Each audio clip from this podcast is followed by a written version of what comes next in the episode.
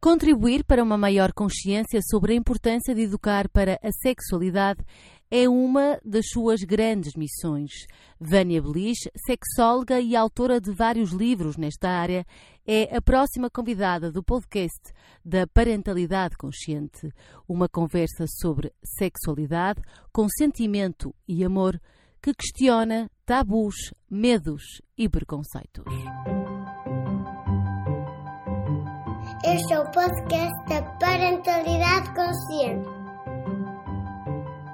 onde vai desaprender tudo o que sabes sobre educar crianças.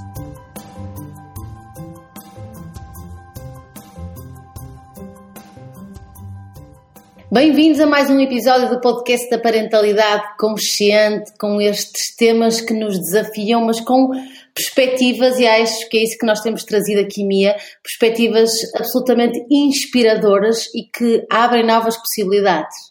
Certamente, e que nos desafiam, não é? Porque nós temos estado aqui a abordar temas mesmo desafiantes e, e temos tido cada conversa e sou, sou admito que, que, tenho expectativas em relação a esta também. Esta, esta conversa, de facto, é, é também um daqueles temas uh, que os pais dizem agora é que vamos ter aquela conversa, não é? Tem que ver com, com as questões de ordem da sexualidade e percebermos aqui um bocadinho uh, como é que podemos ter uma comunicação honesta, mas também adaptada com as nossas crianças. E para isso temos connosco a Vânia Belis, que é especialista nestas temáticas. Vânia, bem-vinda a este podcast, a este nosso pequeno lugarzinho de encontros. Obrigada eu pelo convite, é para mim sempre um privilégio e falar sobre estes temas, porque sei uh, que são temas que normalmente as famílias têm dificuldade, não, é? não sabem como começar, não sabem que recursos uh, usar, então acho que é sempre uma mais-valia podermos uh, tirar dúvidas e conversar de forma natural sobre estes temas importantes para a felicidade das nossas crianças e jovens. Certo. Estava aqui a ouvir-te falar e estava a pensar que talvez a, a, a, primeira pergunta que te, possa, que te possa aqui colocar é se esta dificuldade é tanto maior quanto mais. Um, quanto menos transparente for a nossa própria sexualidade, se é que me entendes, Vânia, porque Sim. fizemos um caminho também tradicionalmente cá em Portugal de muito, de muito tapar, de falar pouco, de muito recato e, e há aqui uma tentativa de, de desabrochar, mas que, que, que é contracorrente, se quiseres também. Sim, é, eu costumo sempre nas formações de pais começar, e de educadores formais, começar sempre por essa autorreflexão, não é? O que é que nos ensinaram sobre isto? O que é que nós aprendemos sobre sexualidade? E é a partir daí que nós identificamos as nossas limitações, os nossos, as nossas dificuldades e partimos para uh, uma, como é que é dizer, mas traçar um caminho de educarmos também os nossos filhos, não é? Porque muitas pessoas assumem que tiveram educações muito castradoras, uh, em que o sexo foi, foi apresentado como uma coisa negativa, uh, errada. Depois de, temos sempre que fazer a diferenciação do que é que é sexo e sexualidade, que também é um problema muito comum quando nós dizemos que vamos para as escolas falar com as crianças de 4 anos sobre sexualidade, os pais ficam, como assim? O que é que vai explicar às crianças? Não, não vamos levar o Kama Sutra, não vamos levar aqueles dados que, que mostram posições sexuais às crianças, não. Vamos falar de temas da sexualidade que ultrapassam o sexo. Né? As pessoas têm sempre a ideia que sexualidade é sexo. E não. Também existe sexo dentro da sexualidade, mas nós somos seres sexuados, nós temos sexualidade desde que nascemos até o último dia em que existimos. É? E, e, a forma como nós lidamos connosco, com o nosso corpo, com o corpo dos outros, com as nossas emoções, os nossos sentimentos, tudo isso faz parte da sexualidade e é isso que nós começamos a trabalhar com as crianças mais pequeninas. Eu sou uma defensora da educação sexual formal uh, e, e, e, também agora neste momento a minha área de investigação é precisamente com crianças mais pequeninas uh, e com educadores de infância e com pais, com famílias. E realmente existem muitas dificuldades porque os pais uh, identificam temas, eles percebem a importância, não é? mas não sabem muito bem como fazer, têm muito medo que alguém venha meter coisas na cabeça das crianças. Uh, existem argumentos uh, contra a educação sexual formal, como, por exemplo, a educação sexual promove comportamentos precoces, uh, vai contra os valores das famílias, e eu costumo sempre dizer: Se nós trabalhamos outras coisas, por exemplo, a questão da alimentação, é? Também faz parte da tradição das famílias. E se tu vais para um sítio e dizes, olha, não podes comer enchidos num sítio onde as pessoas tradicionalmente comem enchidos, tu também estás a ir contra o padrão da família. Mas estás a fazer uma coisa uh, que promove a saúde das crianças. E a sexualidade também promove a saúde das crianças. Tu não vais conseguir resolver problemas mais graves lá à frente, como as questões de género, é? As questões da prevenção da violência, a questão da violência sexual, se tu não trabalhares desde cedo com as crianças, todo esse espaço, ou seja, a prevenção, ela tem que existir muito cedo, porque tu tens crianças com 4, 5 anos, 4 não, mas 5, com muitos estereótipos, até em relação a estas questões de género. E isto tem que ser trabalhado quer com as famílias, quer com as crianças desde cedo. Como tu trabalhas a questão do racismo, como tu trabalhas o respeito pelo outro, a diversidade, tudo isso tem que caber na primeira infância. Porque o que nós queremos é ter crianças saudáveis, crianças felizes e cidadãos, hum, como é que é dizer, adaptados ao mundo que nos rodeia, não é? Eu sou muito sincera, eu não, eu não sou mãe, Uh, e muitas das vezes as pessoas dizem: Ah, isto quem não é pai, quem não é mãe, uh, não se vê meter nestas coisas da educação. Mas às vezes até nos dá um lugar privilegiado, sabe? Claro que sim, com certeza é? que sim. Há um certo distanciamento uh, que, claro. que, é muito, muito interessante, não é? E eu não muito sou positivo. mãe, mas eu tenho sobrinhos, eu tenho filhos de amigos, não é? Eu trabalho com muitas crianças e escuto muitas crianças e muitos jovens. Ah, claro que eu não tenho a experiência de educar no dia a dia, mas há uma coisa que eu sei: eu se tivesse um filho ou uma filha, eu teria mais interesse uh, que ele fosse um bom cidadão, não é? Do que ele ter um 20 a matemática ou um 20 a português. E eu acho que isto, uh, esta preparação que nós temos que dar aos nossos filhos, esta preparação para o mundo, ela é, na minha opinião, mais importante. Porque tu queres ter, criar um filho que ele seja uh, empático com os outros, que seja respeitoso dos outros, não é? Que seja uma pessoa especial. Eu acho que é essa a nossa missão. E, e neste aspecto, em relação à sexualidade, quando eu tenho meninos no primeiro ciclo que gozam com os meninos uh, que têm gestos mais femininos ou, ou, que criticam ou que já têm estes estereótipos, por exemplo, em relação à diversidade sexual, isto deixa-me triste, não é? Quando eu sei que existem famílias que são homofóbicas isso vai contra os direitos das pessoas. E se a educação sexual formal servir para desconstruir isso, e se isso for realmente ir contra os valores das famílias, então nós vamos fazer isso. Porque, porque o que nós queremos é educar também para os direitos humanos não é? é? Através daqui da educação sexual é quase como uma pirâmide, não é? O que, o que esta educação sexual vai permitir também na formação desta, de, de, uma sociedade melhor. Olha, tu bateste aqui muito na, na, numa tecla que é o respeito pelo outro, não é? E este, o respeitar a diferença e, e tudo isso que é algo fundamental na educação um, sexual. Mas há aqui um outro ponto que eu gostava que tu também explorasses, que é um, uh, o respeito por si próprio, pelo seu corpo e pela permissão de explorar o seu corpo, não é? Uh, porque nós sabemos que crianças muito pequenas, de uma forma uh, muito, muito inconsciente, e há, nomeadamente a, a, teoria freudiana explora muito, muitíssimo essa questão, exploram o seu corpo. E se de uma forma tradicional há, um, há até alguma graça quando isso acontece nos rapazes, isso é muito punido nas meninas, não é? Portanto, aqui a educação sexual permite este respeito pelo outro outro e a permissão adequada, não é? Adequada, isto é, é isso que, que propõe esta educação sexual, da própria exploração do próprio corpo. É? E isto, como isto é depois eh, importante para o resto da vida. Sim, nós temos aqui um, uma dificuldade muito grande em relação a esta questão de aceitar que a criança tem essa necessidade. As crianças não o fazem todas da mesma maneira.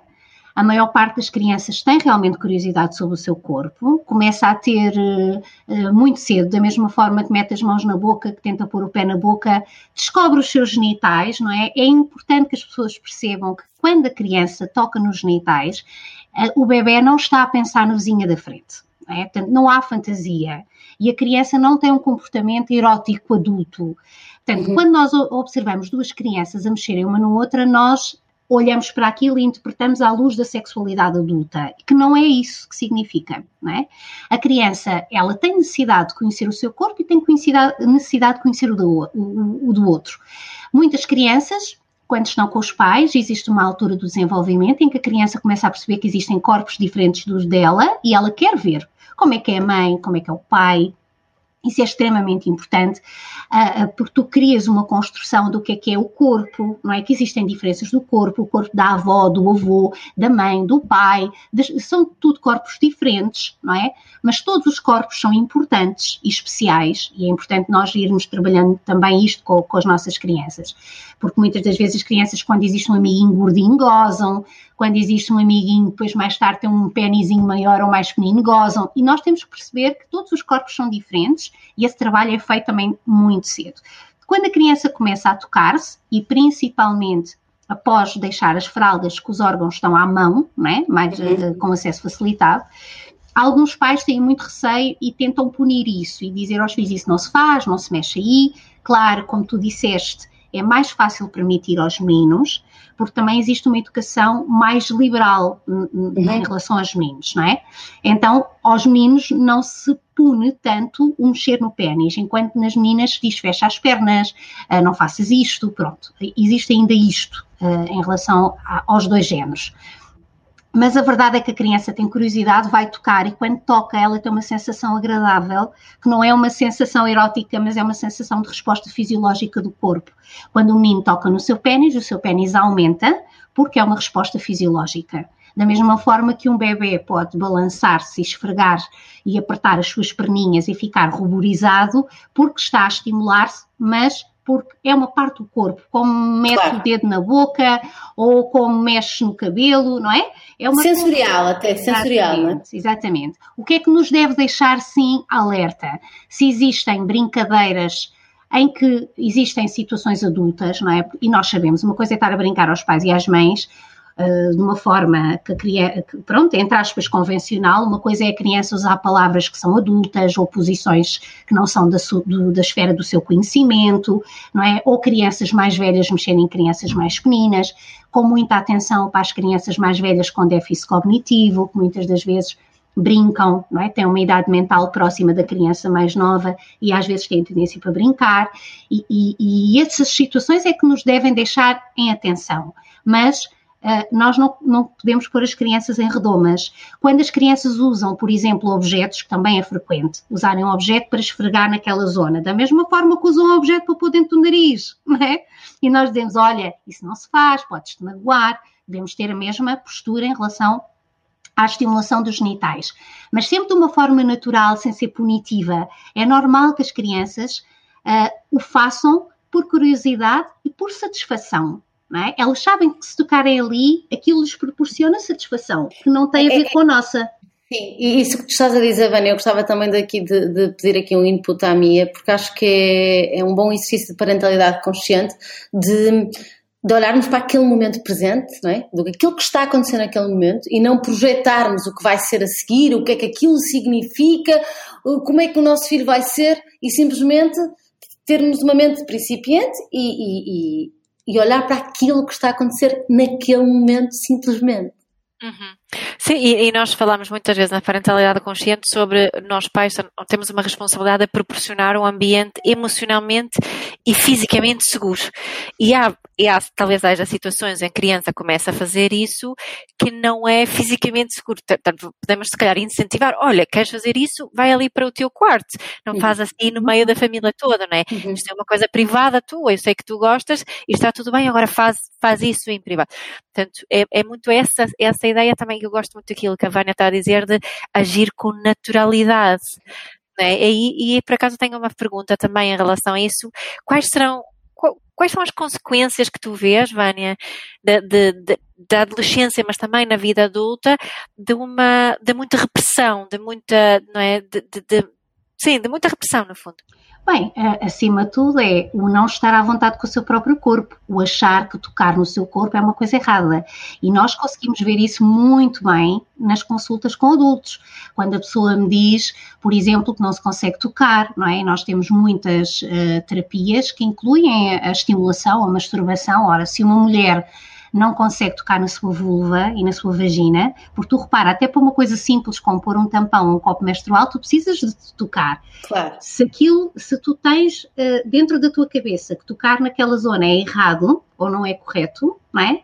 E tu foste muito punida uh, cada vez que te aproximas dos teus genitais, como é que tu vais lidar com eles, uh, até em coisas tão simples como, por exemplo, a higiene? Já para não falar depois em toda a questão da intimidade. Se eu estou com uma parte do meu corpo uh, que não pode ser tocável, como é que eu me relaciono sexualmente, não é? Um, agora, claro, como disseste muito bem, uh, criar limites e regras sociais em relação ao toque do corpo é extremamente importante. Em relação às, às, à prevenção da violência sexual, há um colega que trabalha muito nesta área e eu concordo muito quando ele diz atenção que quando nós explicamos à criança, não podes deixar mexer aí, não podes deixar que ninguém veja, não podes deixar que ninguém tire uma fotografia, nós não podemos responsabilizar a criança pela prevenção da violência. Isto é extremamente importante.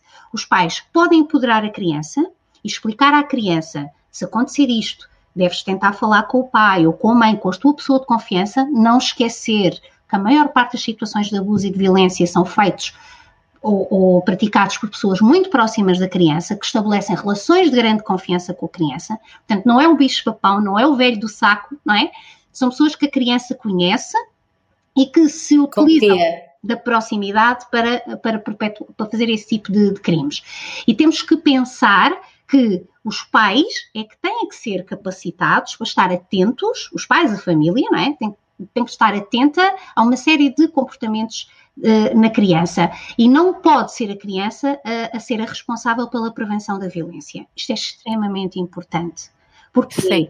Porque no outro dia eu tive uma mãe que me ligou aflita e me disse: Vânia, eu tenho feito tudo, eu já comprei não sei quantos livros, eu já expliquei à minha filha que no pipi ninguém mexe, e agora descobri que houve um vizinho que tocou no pipi dela, e agora como é que eu lido com isto? E ela nem me contou.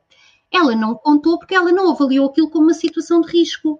Era um amiguinho dela, estavam a brincar, era uma situação lúdica para a criança não constituiu uma situação de risco. Portanto, a ideia de nós acharmos que lemos uma história à criança explicamos o toque do sim, o toque do não, os segredos, aquilo tudo e que a criança vai conseguir prevenir o abuso sexual, não é correta. E é até uh, colocar uma responsabilidade que a criança nunca pode ter, não é? Porque nós sabemos que as situações de abuso, elas envolvem uma série de coisas, há uma manipulação da criança e há muitas coisas que a criança faz que ela não identifica como sendo uma coisa perigosa. Por exemplo, alguém que lhe dá uma coisa que ela quer muito, se ela deixar tirar uma fotografia sem roupa, para a criança isso pode não significar nada de mal, não houve dor, não houve desconforto, não é? Portanto, temos que ter muita atenção porque uh, as coisas é, é, mais importante nós termos um diálogo aberto com as nossas crianças, estarmos atentos aos comportamentos delas, do que simplesmente comprarmos um livro e, e, e acharmos que eles vão entrar. E e há aqui mais uma questão, não é? Porque agora estamos a entrar aqui no domínio da, do consentimento, no fundo, e também de, que isso é uma educação que vai muito além de ninguém te pode mexer no pipi, não é? Claro. Vai além do que toda a gente, tu, tu, és o dono do teu corpo e também de habituarmos a criança a uma linguagem onde ela dá sempre, no fundo, extremadamente, dá sempre permissão que qualquer pessoa toque no corpo dela. Mesmo eu, como mãe, não é? Posso ter esse hábito a dizer ao meu filho, olha, Posso-te ajudar a tirar agora a fralda, por exemplo? É? De, de, de, cultivarmos isso como o normal e que não é normal que ninguém, quando toca em mim sem, sem pedir primeiro, não é? Claro. Olha, claro. eu acho, eu acho que é assim, nós devemos começar a trabalhar o consentimento sem que ele seja direcionado logo para a parte sexual.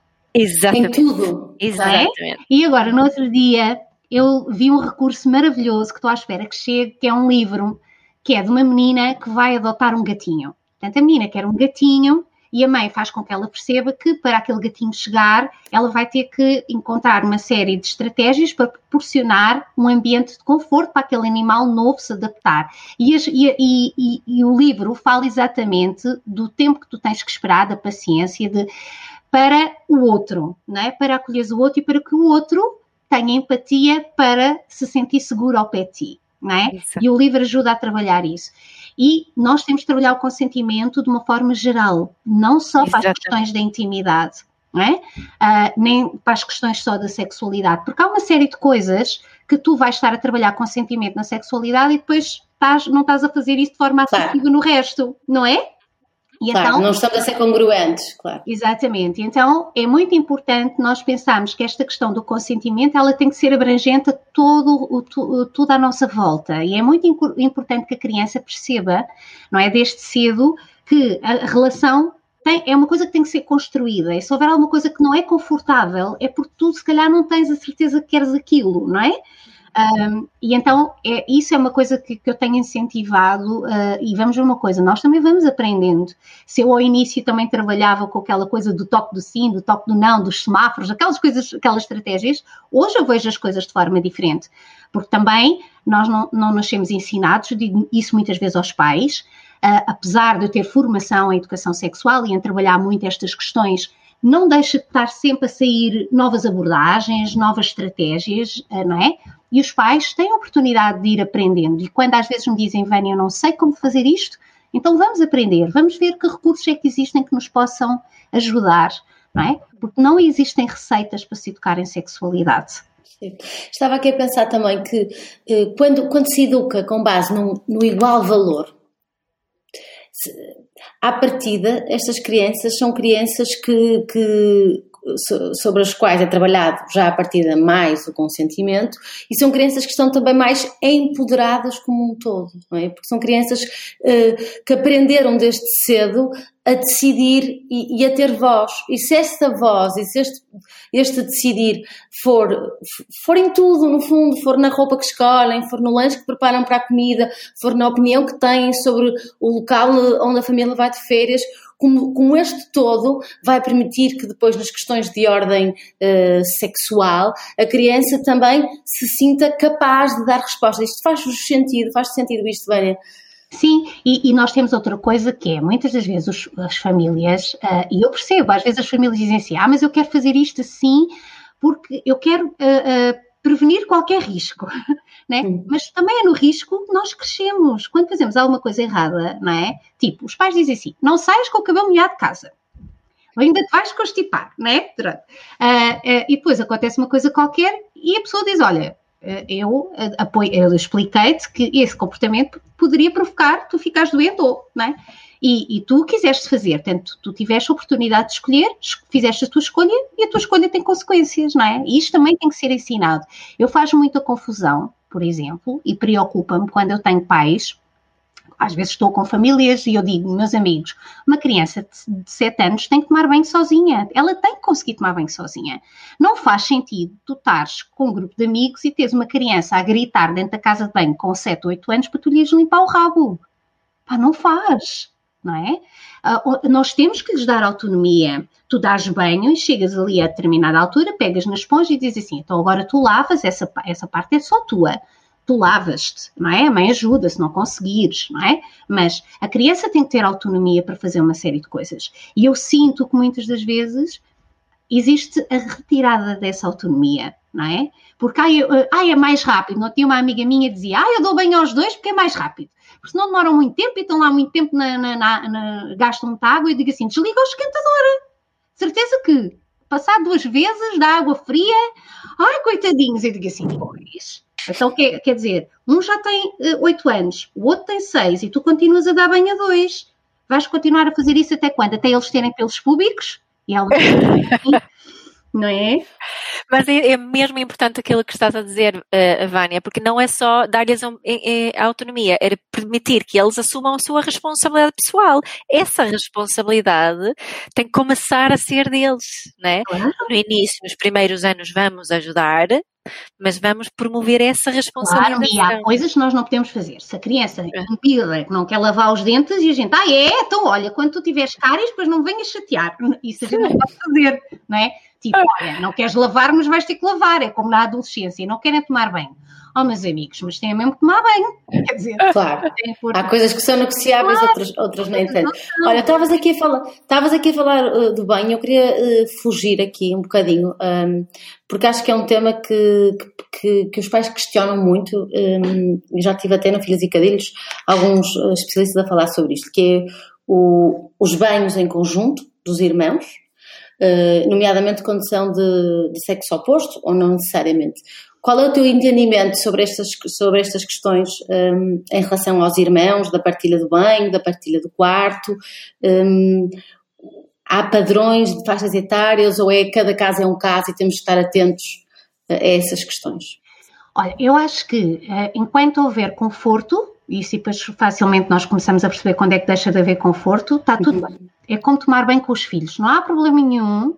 Ah, vai haver uma altura em que eles não vão querer, não é? É lindo isso, porque aconteceu-me isso aqui em casa. Os meus filhos sempre tomaram banho juntos e a porta do meu filho mais velho, que tem 8 anos, quando ia à casa de banho estava aberta e agora ele fecha a porta. Pois, exatamente. Portanto, foi um movimento natural. Sim. E sabes porquê? Porque assim, a criança até uma determinada idade ela não tem pudor, não sente pudor. Portanto, tu entras na sala, ela está com as calças e as cuecas lá embaixo e não coisa. A partir de uma certa altura ela começa a ter essa sensação de vergonha.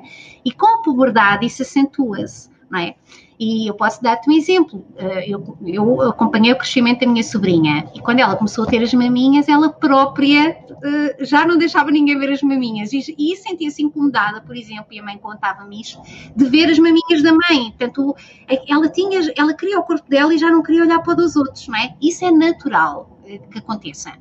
Entre irmãos, vai haver uma altura em que eles estão bem, vai chegar uma altura em que eles vão precisar do seu espaço e cabe-nos a nós perceber isso e fazer essa separação, não é? Agora, enquanto for confortável, não há problema.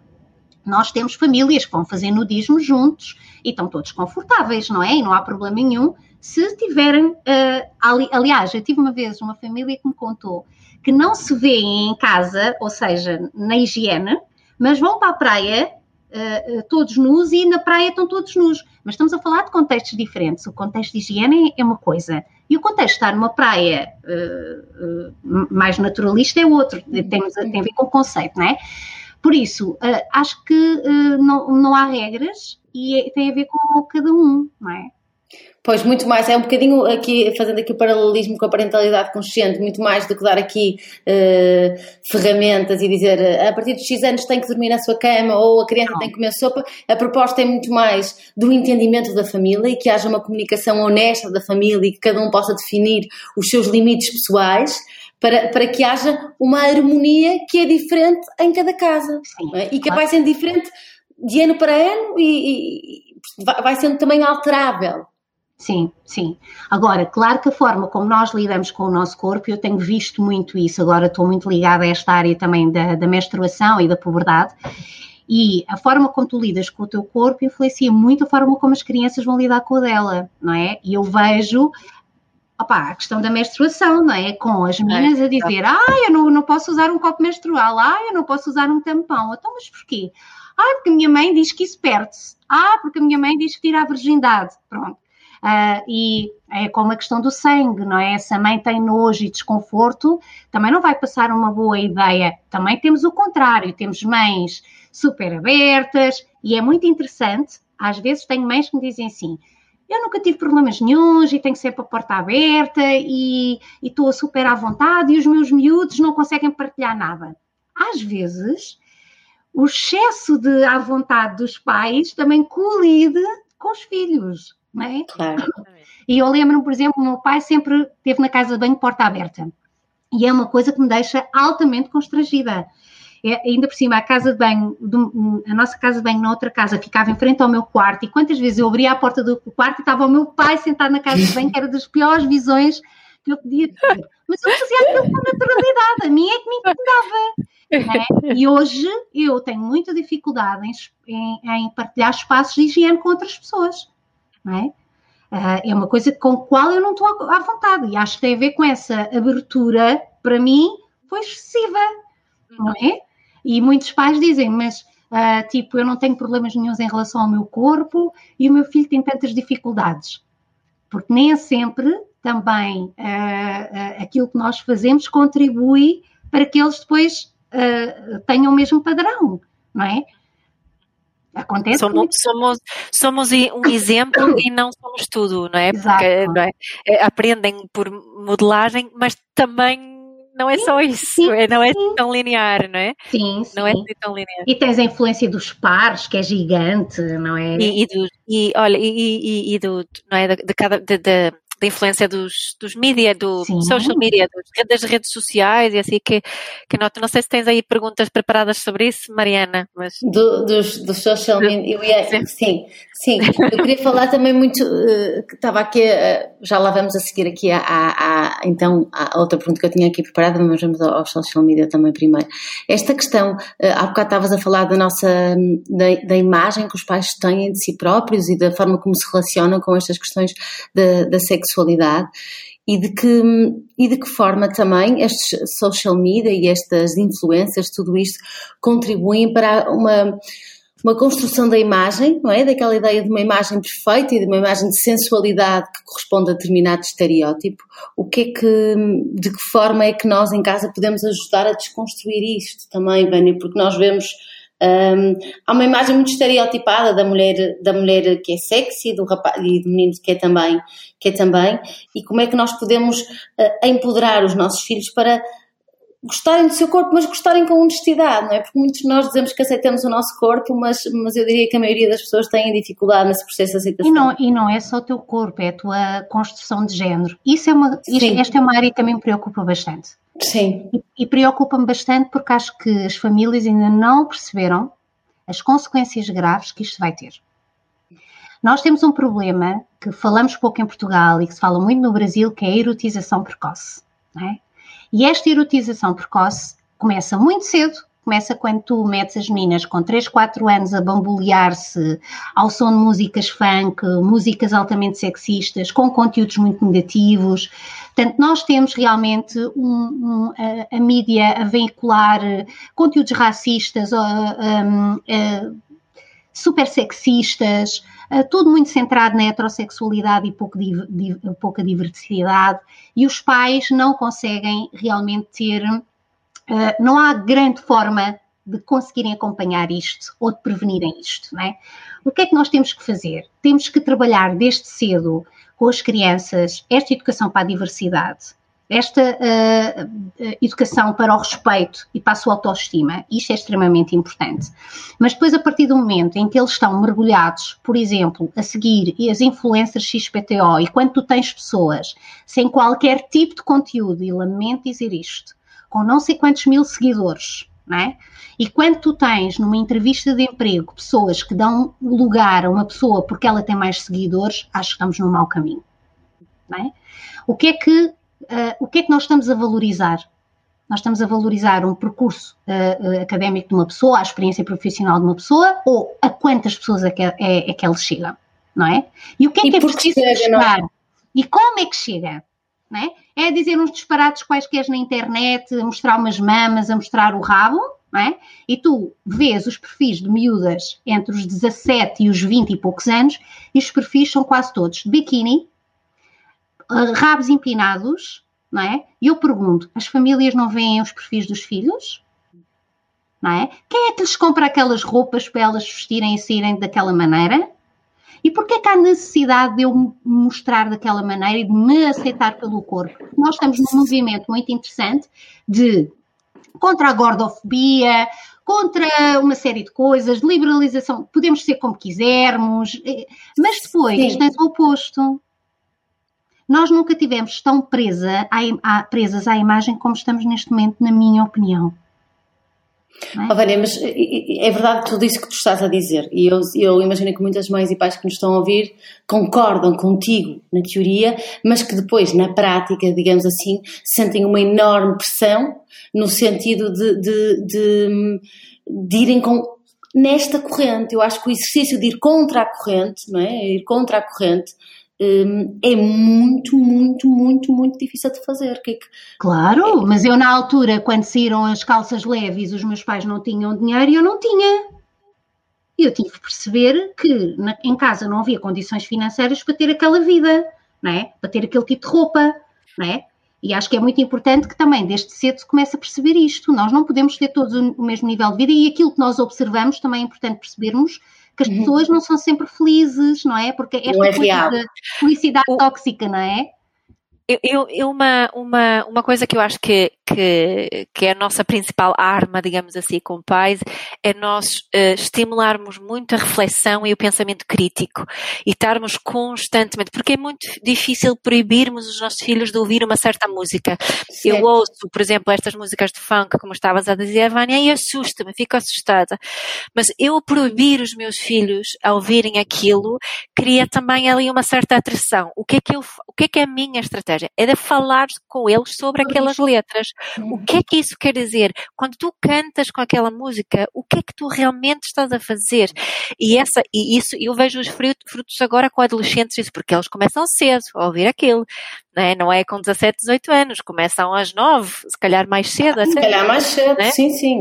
Tenho e, uma e de termos, com 5 anos de termos realmente de termos esta discussão continuadamente. Eu não, vos, eu não vos consigo dizer quantas vezes é que nós falamos sobre, sobre, por exemplo, letras da música, sobre pessoas famosas que fizeram isto ou aquilo à hora do jantar. São os nossos temas de conversa à hora do jantar.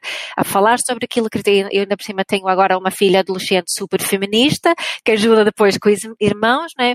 Mas isto é o quê? É o fruto de estimular este pensamento, Exatamente. estimular a reflexão. É? E essa é a melhor, na minha opinião, é a melhor estratégia que tu podes dar, é essa capacitação, porque eles próprios, vamos ver uma coisa, em pares, quantas vezes eles sabem que há coisas que não vamos fazer, mas em pares eles não têm capacidade para te dizer que não e vão na mesma onda, não é?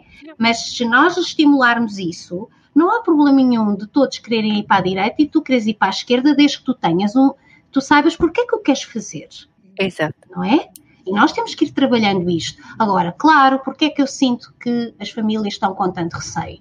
E, por, e porquê é que têm tanto medo neste momento? Porque existe pouco espaço para trabalhar isto, não é? Ou, ou, como tu disseste, tu aproveitas os momentos à refeição, mas quantas famílias é que jantam e almoçam com os filhos, não é? Eu conheço pessoas que as crianças chegam a casa às sete da tarde, a empregada ou a senhora que ajuda lá em casa dá-lhes o banho e, e, comem ali meia dúzia de coisas, o pai já chega atrasado do trabalho da empresa, não sei o quê, pai, e estão com os miúdos meia dúzia de horas. É, esta pandemia, quantas pessoas eu tive mais próximas que me confidenciaram? Eu finalmente conheci os meus filhos. Ah, sim, a questão do tempo é, e, e, da sociedade que vivemos é, é, é, é de facto. Uh, e, o tempo de qualidade, às vezes. As, é isso, as circunstâncias não são iguais para todos e, e, naturalmente que há famílias que têm mais, mais tempo e outras menos. Mas, mas muitas vezes eu acho que é isso que, que a minha propõe, por pouco tempo que nós tenhamos, nós podemos é decidir aquilo que é de facto importante, não é? E quando nós decidimos o que é importante, nós vamos perceber que se calhar é mais importante questionar a música do que, do que insistir 10 vezes para comer a sopa, não é? Porque se calhar podem comer uma salada e, e conversar sobre outra coisa, não é? E conheces os amigos, quem são os amigos dos teus filhos, não é? Que, que tipo de séries é que eles gostam? Que, que, tipo de conteúdos é que aquilo tem? O que é que, os, o que é que lhes interessa? Esse tipo de coisas são importantes nós percebermos. Às vezes os miúdos estão a ver, uh, perguntamos aos pais, olha, mas e que séries é que ele gosta de ver? Ai, não sei. E que tipo de música é que gosta? Não sei. E que tipo de jogos é que joga? Não sei. E isso é e, e isso leva-me aqui a pensar, na, tu disseste isto do, do, dos conteúdos, nós já fizemos aqui um episódio com o Tito Moraes, que, que, que é especialista nesta área do, do, online, não é? E falamos aqui da, de que, da importância de nós sabermos que conteúdos é que, que as crianças estão a consumir, não é? E aí entra aqui a minha, uma, tenho aqui uma, algum interesse em falar um bocadinho sobre uh, o consumo de pornografia. pornografia. Uh, principalmente uh, este consumo na idade depois quando começam a vida sexual, não é? Quando começam as primeiras experiências.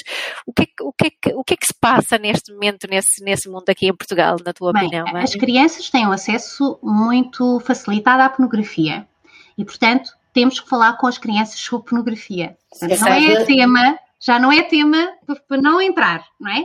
É importante porque em qualquer momento elas vão, vão, vão ser confrontadas com, com esse conteúdo. Voluntário ou involuntariamente, não é?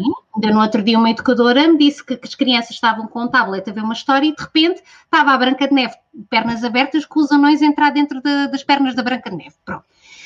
Portanto, de um momento para o outro, a criança é exposta a estes conteúdos. E, mais uma vez, como a Mia disse também, aqui está, não é a questão do proibir, não é? Porque os conteúdos, eles existem. Portanto, é como é que lidamos perante a exposição. Portanto, ajudar a criança a perceber não é, que aquilo são situações que não são verdadeiras, que são uh, conteúdos adultos e que se algum dia alguém mostrar uh, aquilo às crianças ou se, ou se a criança estiver num sítio onde aquilo passe, pessoas sem roupa, em situações depois depende da idade, é? se a criança for muito pequenina, explicar à criança, olha, se algum dia tiveres a ver alguma coisa no computador e começar a aparecer pessoas sem roupa, deves falar com a mamãe ou com o papá, deves dizer a alguém, não é? Porque isso são coisas para os adultos, não são para as crianças, ou se algum amiguinho te mostrar, não é? E há uns tempos uma amiga veio ter comigo porque no colégio do filho, nos intervalos, havia um que começou a ver pornografia e convidava os outros todos para ver.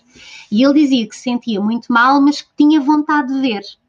Tinha curiosidade. E claro, e eu disse, olha, se calhar tens de conversar com ele e dizer que é normal ter curiosidade, que é normal haver interesse em ver e que quando tu estás a ver, tu sentes algumas coisas no teu corpo, e também isso é normal, não é? Porque esses conteúdos são feitos para os adultos, mas que aquilo que está ali a acontecer não é aquilo que a maior parte das pessoas adultas fazem, não é? É como, é como eles veem o filme do super-homem, eles veem o super-homem saltar de um prédio para o outro, eles sabem que eles não voam, Portanto, também é importante mostrar a pornografia assim. Sim, estava a pensar como é que essa pornografia e o acesso uh, precoce à pornografia depois pode um, dificultar até, não sei se esta pergunta faz sentido, as primeiras experiências sexuais, ah, porque aqui é a questão da expectativa, não é? Quando não. há aqui uma expectativa muito erotizada e muito Sim. aquilo corre tudo muito bem e, as primeiras experiências sexuais normalmente não são assim, pode haver ali alguma. E já tens de trabalhar isso com os jovens, no sentido de dizer aos jovens: olha, provavelmente, e isto é uma conversa que, podes, que se pode ter com, com os jovens, não é? com os nossos filhos, dizer: olha, é normal que tu tenhas curiosidade e que tu vais à procura. Não há problema nenhum tu ires à procura, mas é importante tu perceberes que aquilo que tu vais encontrar não funciona realmente assim. Não é? Pronto porque eu uh, nunca tinha tido jovens a perguntar-me porquê que, uh, o que é que eu faço para ter mais líquido, não é? O que é que interessa ao líquido? interessa na pornografia, onde tu tens categorias onde isso só aparece. Portanto, quando eles são jovens e procuram, portanto, é, é, é, e cabe-nos a nós dizer-lhes, olha, tudo o que tu vais encontrar, a maior parte das coisas são falsas, é? Ah, olha, vê aquilo, vê isso como uma coisa de ficção, porque não é assim, é? Porque depois, quando chegares à, à, tua primeira vez, as mulheres não são todas iguais, os homens não são todos iguais, e aquilo que tu viste num filme pode não funcionar, ou pela grande maior parte das vezes não funciona, né? Pronto. Como, por exemplo, na pornografia tu quase nunca vês contracepção, uh, tu não vês técnicas que realmente deem prazer às pessoas, porque a maior parte da pornografia é completamente irrealista. Também existe outra pornografia que não é assim, mas não é essa que os nossos jovens consomem, né? Pronto. Portanto, explicar-lhes que é tudo filmado uh, para exercer mais uh, interesse no outro, assim como os filmes de terror, assim como os filmes de ação, né? E que a maior parte das mulheres não tem prazer com aquele tipo de práticas, a maior parte das pessoas não faz aquele tipo de coisas assim, né? Um, e, e, pronto, e não podes fazer muito mais, porque também não vais proibir, vais é, é, dar a possibilidade de dizer, olha, se houver alguma coisa queiras conversar comigo, há uma, há uma coisa importante que os pais também sinto que precisam de saber, os filhos podem falar algumas coisas com os pais, mas certamente que os filhos não vão chegar ao pé da mãe e dizer assim, olha mãe, eh, o meu clitóris eh, não sinto orgasmos no, no, na, na, vagina só com o clitóris. Não vão falar de performance, a maior parte deles, é? Da mesma forma que quantos jovens, às vezes quando eu falo da higiene do pênis e dos propúcios, eu tenho miúdos que me dizem assim, ah, eu tenho dor quando, quando me masturbo. Mas como é que eu vou dizer isto à minha mãe? Eu não vou dizer à minha mãe que me masturbo. Eu disse, tudo bem, a tua mãe deve imaginar que tu fazes isso, mas pronto, não precisas de falar com ela diretamente. Podes-lhe explicar, olha mãe, quando eu estou a tomar banho e quando eu me estou a lavar, sinto que, que, que, que sinto dor ou desconforto no meu pênis. Portanto, se calhar temos que ver isto, não é? E é o suficiente, não é? Agora, claro que há coisas, nenhuma mãe quer saber se a filha faz sexo oral ou, ou que tipo de sexo é que faz, não é? O que interessa às mães ou aos pais é que eles estejam prevenidos. Eu acho que isso é que é importante. Estejam, bem, estejam a fazer o que querem fazer. Sim, não é? Não é? Exato. Olha, dizer, olha, oh, é importante que, que, que, quando acontecer seja vontade dos dois. É? Exato. É? Uh, depois cá está também a questão da normalização, falarmos sempre numa pessoa, se gostares de uma pessoa, portanto, para não. Porque imagina que a tua filha é lésbica ou que o teu filho é gay, não é? Portanto, claro. não fazes logo expectativa de uma sexualidade heterossexual, não é? Se gostares de uma pessoa, é normal teres interesse por uma pessoa, é normal em algumas alturas sentiste confuso ou confusa, não é? Não há problema nenhum, não é porque damos um beijinho num menino que somos gays, não é porque damos um, um beijinho numa menina que somos lésbicas. Tudo isto é importante nós irmos conversando com eles, porque na altura, principalmente da adolescência, é um período difícil, não é? É. Uh, e, e sabes, Vânia, aí que eu acho que eh, aquilo que tu, tu porque eu uh, uh, acho que tu concordas comigo, acho que eu te ouvi dizer isso também, que não é a, a educação sexual nas nossas escolas aqui deixa muito por muito é? a. Muito, deixa muito a desejar. E, e, uh, e esse apoio, os nossos pais podemos fazer a nossa parte e sabemos que em casas, em muitas casas, não, os pais não vão entrar por aí. Uhum. Portanto, este, este apoio por parte da escola é fundamental, não é? Nós temos, Mia, excelente currículo, baseado nas orientações internacionais. Eu vi, está é? ótimo. Pronto, só que o problema prática o problema é, é, que há muita falta de coragem uh, para trabalhar estes temas. E, e, vocês reparem que basta falar-se em género e vem logo aqueles senhores de, de certo, a ideologia é? de género. Ideologia, depois falas em uh, diversidade sexual, logo aqueles todos que são contra. Uh, ah, estão a educar as crianças a dizer que a homossexualidade é normal. Pronto. Portanto, temos aqui ainda um país uh, muito religioso. A religião ainda exerce um poder muito grande nestas coisas, nestes temas, não é? Uh, e gostávamos muito já de estar no patamar do norte da Europa, não é? Uh, onde tanta coisa é vista de forma diferente. Mas depois cá está, a educação sexual ela também é muito uh, cultural, é influenciada pela, pela, muito pela religião, pela vontade política, não é? E, e sabendo que existem partidos que vão ganhando terreno em temáticas mais conservadoras, vai havendo menos coragem para impor. Por exemplo. Se, se, eles soubessem o que eu aprendi na escola, que eu tive casais homossexuais a irem para a escola falar connosco, Ai, que eu tive a pôr preservativos em pepinos na escola. É? Como, se, como, se, como se falar de questões de, portanto, dessas questões da homossexualidade tivesse alguma coisa a ver com, com a orientação sexual que os nossos filhos vão seguir no futuro. Não, Tem muito mais... as, pessoas, as pessoas até acham que brincar com uma boneca. Nós temos educadoras de infância a dizer que quando os pais vêm buscar as crianças, elas tiram as crianças de determinados sítios para os pais não verem. Elas na, na escola deixam, por exemplo, se o menino quiser brincar com qualquer coisa. Mas quantas educadoras há que me dizem, Vânia, se o pai vem, eu digo logo para ele tirar o vestido, porque eu já sei que o pai vai me criticar. Eu vou-vos dizer, eu tive uma formação há 15 dias e houve uma professora que mostrou, uma educadora, que por Zoom contou uma história às famílias com as crianças. E mostrou aquele livro do Mamãe Pôs um Ovo. E o livro tem uns desenhos de bonequinhos uns em cima dos outros, que aquilo para as crianças são desenhos. Para a cabeça dos adultos é que são posições, não é? Eu posso vos dizer que as mães, no grupo das mães, começaram a dizer que iam fazer queixa da professora. A, a, coisa, a coisa foi de tal forma que tiveram que acabar com o grupo. Não é?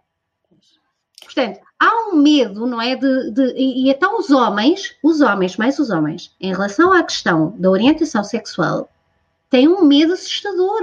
Mas o que é que interessa a orientação da criança? Isso Sim. vai mexer na felicidade dela. Porque Sim, isso, e sobretudo, e sobretudo, dar, e sobretudo dar, dar a conhecer a diversidade não tem nada a ver com a, com a orientação sexual que a criança vai. vai, vai... Oh, sim, só vai mexer na felicidade dela se, se nós adultos à volta não, não promoverem a naturalidade e, e claro. o amor. E esse ambiente seguro, claro que sim. Oh, oh, oh, Vânia, eu queria muito falar contigo, fazer-te aqui uma pergunta que tem a ver com o peludim, uh, baixando aqui para as faixas etárias mais, mais pequeninas, tem a ver com a, com a concepção, com esta ideia de como é, um, como é, que, como é que nascem os, os bebês, como é, uh, como é que se fazem os bebês. Tens um livro que, que é bastante conhecido e que faz parte do Plano Nacional de Leitura, que é A Viagem do Peludim, e que, que explora estas questões. Um, mas depois, uh, depois desta fase, não é? Esta, o, o pudim uh, está, está, está muito bem conseguido, e depois chega aquela pergunta a seguir: é, mas como é que a semente entra dentro? E, portanto, estas questões, como é que isto é conversado com as crianças? Nós devemos esperar que elas nos perguntem, devemos já fazer o trabalho previamente? Olha, às vezes há, muitos, há muitas famílias e muitos educadores formais que dizem assim: eu só falo do que eles perguntam, que é uma defesa, não é? Claro. Vamos ver uma coisa. Às vezes no pré-escolar as crianças têm curiosidade com o sair e não perguntam sobre o entrar. Se a criança não perguntar, não há necessidade de falar sobre isso. Mas se a criança for mais curiosa, para já eu nunca uso o termo semente e às vezes os pais dizem assim: ai, mas até eu digo o quê? Diz uma célula. Ai, então, mas uma célula é um, é um conceito muito difícil. Então, e semente não é? Porque é que célula e semente? Pronto. Então, o que é que eu explico às crianças? O nosso corpo está cheio de células especiais, não é? Tu tens o, o, e depois às vezes até mostro como é que é a célula, por exemplo, do cérebro, que é aquela que, que eles adoram ver. Pronto. Mostro assim, tipo, várias células. E existem umas células especiais que são as células que, são, que se fazem os bebês, não é? E que os homens têm umas células especiais que estão nos testículos, explico onde é que estão, isto pré-escolar. Testículos, depois às vezes dizem-me assim, ai, testículo é uma palavra muito difícil. Então e autocarro, não é? Pronto, cá está, é esta coisa, estás a ver? Autocolismo, não é? Pronto. Então, explico, olha, então os, as bolinhas que os meninos têm, a maior parte dos meninos sabem, têm as bolinhas, que muitos chamam os tomatinhos, são os testículos e lá dentro estão as células dos homens que são os espermatozoides. As mulheres também têm umas células muito especiais, que são os, os óvulos, que estão dentro da barriga, num sítio que são os ovários. Quando eles são muito pequeninos, eu digo que estão dentro da barriga. Pronto. E quando eles são muito pequeninos, digo as células estão nas bolinhas do, do pai. Pronto. Claro, Agora. Como é, como é que elas se encontram? E lanço a desafio para os miúdos. Como é que vocês acham? Eu, quando vou uh, mostrar o livro do Pludim, eu explico como é que é. E, e, os miúdos às vezes começam a rir, há algum, há sempre algum que já sabe mais qualquer coisa, ou porque tem um irmão mais velho. Então eu explico: olha, a Vânia há bocadinho falou sobre o corpo, não é? Antes disso já falei com ele sobre o corpo, qual é a diferença entre o corpo do adulto, da criança. Pronto, explico. Todas, quando eles crescerem, todo o corpo vai crescer e que os órgãos também vão crescer. A pilinha vai crescer e vai ficar maior, que é o pênis, e o pipi da mãe, que é a vulva e a vagina, também vai crescer. Quando somos adultos, estas células já estão prontas. E se quisermos fazer um bebê, elas têm que se encontrar. Como é que vocês acham que é? Alguns dizem dão beijinhos na boca, e depois que a pessoa pensa vai para a barriga, portanto foi comido. É sempre quase essa a ideia, não é? Certo, é não. quase sempre essa ideia. Pronto. E é importante também eh, desconstruir essa ideia, não é? Comunicar com honestidade. Claro, e até eu digo, olha, então, os meninos sabem que a sua pilinha, que o seu pênis aumenta, não é? Eles dizem sim, sim. Todos os meninos sabem que o seu pênis aumenta. Eu digo, quando vocês forem grandes, ela também vai aumentar e vai ficar durinha. E depois entra dentro do corpo da mãe na vagina. E lá dentro é que deixa essas células. Pronto, epá, tão simples quanto isso. Não precisas falar do casamento, nem do namoro. É, é importante é dizer, olha, é quando duas pessoas adultas querem, isto, depois eu digo sempre, quando falo disto a seguir, digo assim, mas para isto acontecer as pessoas têm que ser adultas, e tem que querer as duas. É um momento de amor, por isso é que chamam fazer amor, fazer sexo. Existem muitas palavras para isto. Agora, nem sempre estas duas células se encontram. Né? Os pais às vezes fazem amor muitas vezes e nem sempre nascem bebés. Né? Às vezes as mulheres tomam uns comprimidos que fazem com que essas células não saiam da sua barriga, lá de uma zona especial da barriga. Ficam presas. Pronto. Depois vais construindo a ideia. Ou, por exemplo, quando eles, quando eles são um bocadinho mais velhos, no, no primeiro ciclo, falo do preservativo, não é? Os homens, quando não querem que essas células entrem no corpo da mulher, podem pôr um preservativo. Então, o que é que acontece se vocês meterem uma coisinha de plástico à volta do pênis? Não sai nada, não é? Por isso é que elas não se encontram. E estava aqui a pensar, uh, uh, também já estamos aqui a chegar ao fim, Vânia, mas como é importante aquilo que tu disseste, um, sobre, voltando aqui ao consentimento, e muito mais do que ideias uh, tradicionais do casamento e. Isso e, a família uh, pode ensinar, sabes? Porque se a família depois pode pegar nisto que tu disseste e construir o resto, tu só falas claro. do básico. Claro. E, e, muito mais sobre esta questão de, do consentimento não é? e, do, e de, da vontade dos dois quererem, fixar muito mais nisto do que em, em estereótipos, no fundo, porque o resto são estereótipos. Não, e, e, dizer, os pais antes de fazerem um bebê às vezes conversam muito, não é? Quer dizer, a maior parte não conversam nada, não é? Aconteceu, mas a gente não pode explicar isso, não é? Tipo, Nem, por exemplo, ai, vão lá para casa saber como é que os pais se conheceram. Antigamente era fácil fazer esta atividade, agora é horrível.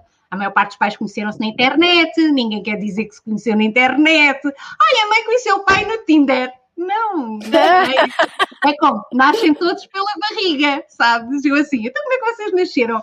Ai, a minha mãe diz que o médico tirou-me da barriga. E eu digo assim, olha, mas a Vânia não nasceu pela barriga. E a professora também não nasceu pela barriga. Então por onde é que acham que a Vânia nasceu? E começamos, mas cá está, isto é tudo uma construção, já falámos do corpo, das partes, para que é que servem, pronto. Eu digo, olha, a Vânia saiu pela vagina. Viram, quando eu falei do pipi, que se chama vagina, foi por aí que a Vânia saiu. Os bebés saem quase todos por aí, só quando não conseguem é que saem pela barriga. Né? Alguns já viram os animais também. Depois dá para claro, os animais, animais não aqui né? Sim, nem todos nascem dentro da, nem todos estão na barriga. Por exemplo, os passarinhos, como é que é? Os passarinhos metem os ovinhos, não é? Pronto, é muito giro explorar isto com as crianças. E é com esta naturalidade que tu estás aqui a dar este exemplo, não é? Este pequeno roleplay que estás a fazer, é com é esta naturalidade, acho que é a chave aqui em, em todo, qualquer tipo de conversa à volta de sexualidade, sexo, tudo, de fazê-lo de uma forma relaxada e natural, sem não, grande quando, complexo. Quando tu dizes assim, quando tu tiveres um, quando tu fores maior, o teu pênis vai ser maior, ele vai aumentar e entra dentro da vagina. O que é que isto tem de traumatizante? Claro. Sim, não tem. Não. não tem nada. Olha, é mais, é, é, mais traumatizante. É como às vezes os pais não querem que os miúdos vejam nada de nudez, mas depois leem o Correio da Manhã que no meio das páginas tem montes de rabos à mostra. Certo. Não é? Ah, tá, eh, portanto, há aqui uma falta de, de, coerência em algumas coisas e nós não podemos, as crianças não têm nem os olhos tapados, nem os olhos, eh, nem os ouvidos fechados. As crianças veem as coisas, não é? É importante falarmos com eles e perceber sempre o que é que eles acham sobre isto. Certo. E até há, há até uma corrente que defende que quando a criança nos faz uma pergunta, ela já sabe a resposta e só quer ter a certeza que o adulto é de confiança. Não, ou então às vezes não sabe bem a resposta, mas tem uma ideia, não é? E repara, antes de tu dares a resposta, tu deves construir com eles para perceber o que é que eles sabem. E então, no fim, tu afinas a resposta. Eu costumo muitas vezes dizer ao pai, aos pais, parem, quando a criança faz uma pergunta, acolham a pergunta, respirem. Tentem ver se têm capacidade para dar uma resposta. Antes disso, passem a bola logo para eles. O que é que tu achas que é? Não é? Espera que a criança construa para tu perceberes logo o que é que tu tens que trabalhar. Não é? Um, por exemplo, imagina em relação à homossexualidade, tu consegues logo perceber se eles têm uma ideia construída, se é positiva, se é negativa, se é homofóbica, se não é, e ajuda-te a desconstruir. Pronto, e a seguir montas a tua resposta, ou então, se não souberes, dizes assim: olha, a mãe ou o pai vai tentar saber e vamos voltar a falar sobre isto, mas depois não é para esquecerem de voltarem ao assunto, é para voltar a conversar sobre o assunto, não é? Pegar um livro, pegar um recurso, não é? Aprenderem juntos. Também pode e, e acho que isto que vocês estavam aqui a falar agora que é mesmo muito importante. Percebemos que é só porque há uma pergunta não quer dizer que a criança não saiba nada. Ou seja, nós percebermos o que ela sabe primeiro, queria só reforçar isto aqui, é chave também uh, para nós conseguirmos influenciar da forma que, que nós queremos influenciar, né? de acordo com a nossa intenção. Certo, agora, e criar novas perguntas. Há muitas ideias. Eh, ainda agora eu tive numa aula com alunos do 12 ano, de, uma, de um curso profissional, e eu tive raparigas que me perguntaram se fazer sexo com menstruação engravida, uh, se na primeira vez se sangra, portanto, coisas que a gente pensa que já estão completamente e não estão. Pois, não estamos, significa que não estamos a fazer um bom trabalho. Porque assim, quando tu vais falar com os jovens e só vais falar de uh, uh, preservativos nas bananas e em infecções sexualmente transmissíveis, tu não estás a ir ao encontro das necessidades que eles têm. Eles querem saber coisas sobre a primeira vez, querem saber coisas sobre resposta sexual, não é? Estamos a falar aqui já de jovens adolescentes. Eles querem saber como demorarem mais tempo, como darem prazer às parceiras ou parceiros. Eles querem saber também isto. Portanto, a nossa educação sexual tem que se ajustar às necessidades dos jovens. Por isso é que eu não faço nenhuma sessão sem recolher as perguntas deles. Até porque se alguma família aparecer, eu pego na caixinha e digo: olha, esta turma quer saber isto. Quer dar as respostas? Certo, e essa palavra necessidade é uma palavra que também está sempre muito presente na parentalidade consciente e, e, e é bonito que tenhas, o que é que eles precisam isso, de é? saber? O que é que eles precisam de saber, não é? O que é que eles têm a necessidade de saber? Porque não é a mesma coisa, e eu que faço educação sexual também noutros países, é? nomeadamente na Guiné, em São Tomé, as necessidades são completamente diferentes. Não é? Tu tens países onde tens uma taxa de, de, de gravidez na adolescência brutal, tu tens de trabalhar outras coisas. Não é? Um, por isso, tem que sempre, tu não levas nunca uma sessão pronta. Tu tens sempre que ir ao encontro daquilo que eles querem saber. Isso aí, o que estás a dizer, leva-nos à última pergunta, que é a pergunta que a Mia tem preparada sempre uh, no final deste, deste podcast. E acho que já foi a Mia assim. então, eu gosto muito de ouvir, Vânia, portanto, eu podia falar contigo imenso tempo, porque sinto mesmo muito, muito alinhada com, a tua forma de, de olhar isso e, e, e é muito bom ouvir-te e às vezes também fico muito frustrada, sabes? Porque estás tão à frente, mas, mas eu sei também que consegues ter aqui muita influência e por isso quero te perguntar qual é a tua principal intenção como profissional desta área? Bem, uh, o meu grande objetivo é conseguir uh, chegar ao ponto de conseguirmos colocar a educação sexual na formação base dos educadores e dos profissionais de educação. Acho que a educação sexual não pode ser uma cadeira opcional. Quem trabalha com educação tem que ter esta disciplina. A educação sexual tem que ser mais valorizada. Já sabemos que vamos andar em avanços e retrocessos, principalmente por questões políticas, mas o meu grande objetivo é mostrar a importância deste tema para a felicidade e bem-estar das crianças, dos jovens e dos adultos, é? e de todos os adultos das pessoas portadoras de deficiência, que é uma área que quero poder vir a trabalhar agora depois do doutoramento, uh, das, das, pessoas idosas, que já tenho feito muito trabalho nessa área e que são muitas das vezes muito esquecidos, nos meios institucionais, por exemplo, onde tu uh, tens a tua vida íntima completamente, uh, olha, cilindrada, essa é a expressão. Portanto, quero mostrar a importância, se puder, da educação sexual ao longo da vida. Uh, e quero tentar trazer estes temas uh, para a discussão o mais possível. E já estás a fazê-lo, já estás a fazê-lo, já estás a revolucionar, pelo menos cá. Obrigada por isso e obrigada uh, pela tua, pela tua transparência e pela tua coragem, a tua transparência e a tua coragem mesmo, Vânia. É, é muito bom encontrar Às vezes e é difícil. caminho. Eu tive claro. agora, quando comecei a fazer este trabalho de investigação, eu, eu recebi ameaças, não é? No e-mail, uh, de pessoas que disseram, pronto, disseram coisas muito pouco simpáticas quando tu estás a fazer um investimento pessoal tão grande para estudar e para investigar. Uh, e pessoas a dizer que isto não tem jeito nenhum, trabalhar com as crianças sobre isto, mas depois, quando eu convido as famílias para assistir, e as famílias têm que ser incluídas na educação formal, não podem ser excluídas, as famílias reconhecem a importância do tema. E isso é para mim uma mais-valia. Claro. Oh, Vânia, nós vamos colocar aqui uh, nas notas deste episódio uh, os teus, as tuas redes sociais. Uh, tens um site também, não tens? Não, site não, não tenho. Não, não, Mas tens o Facebook, sim, tens e o Insta, sim, sim, sim. Sim, e tens os teus livros, os, são três, não é? Que, que eu, eu, a primeira, o primeiro, o, o ponto G. O ponto Q? O ponto Q, desculpa, o ponto Q. O, que é um livro com a Sara e chamar Sim. as coisas pelos nomes, Exatamente. que é para as famílias e para os educadores. E, e, este o ponto que é, foi primeiro, foi quando eu te descobri, foi com, com esse livro já há uns bons anos. Sim, é 2009, uh, acho eu. Exatamente, exatamente. É por isso que eu digo, estás muito à frente.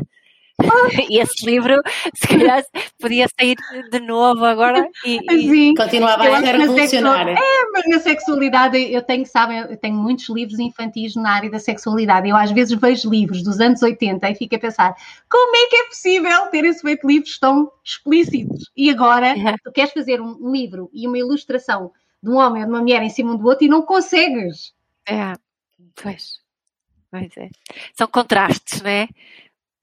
Exato. Keep going, keep going. É. Muito obrigada, Vânia. Obrigada, Vânia. Obrigada, Mia. Até obrigada, breve. Obrigada. Obrigada. Este é o podcast da Parentalidade Consciente. Onde vai desaprender tudo o que sabes sobre educar crianças.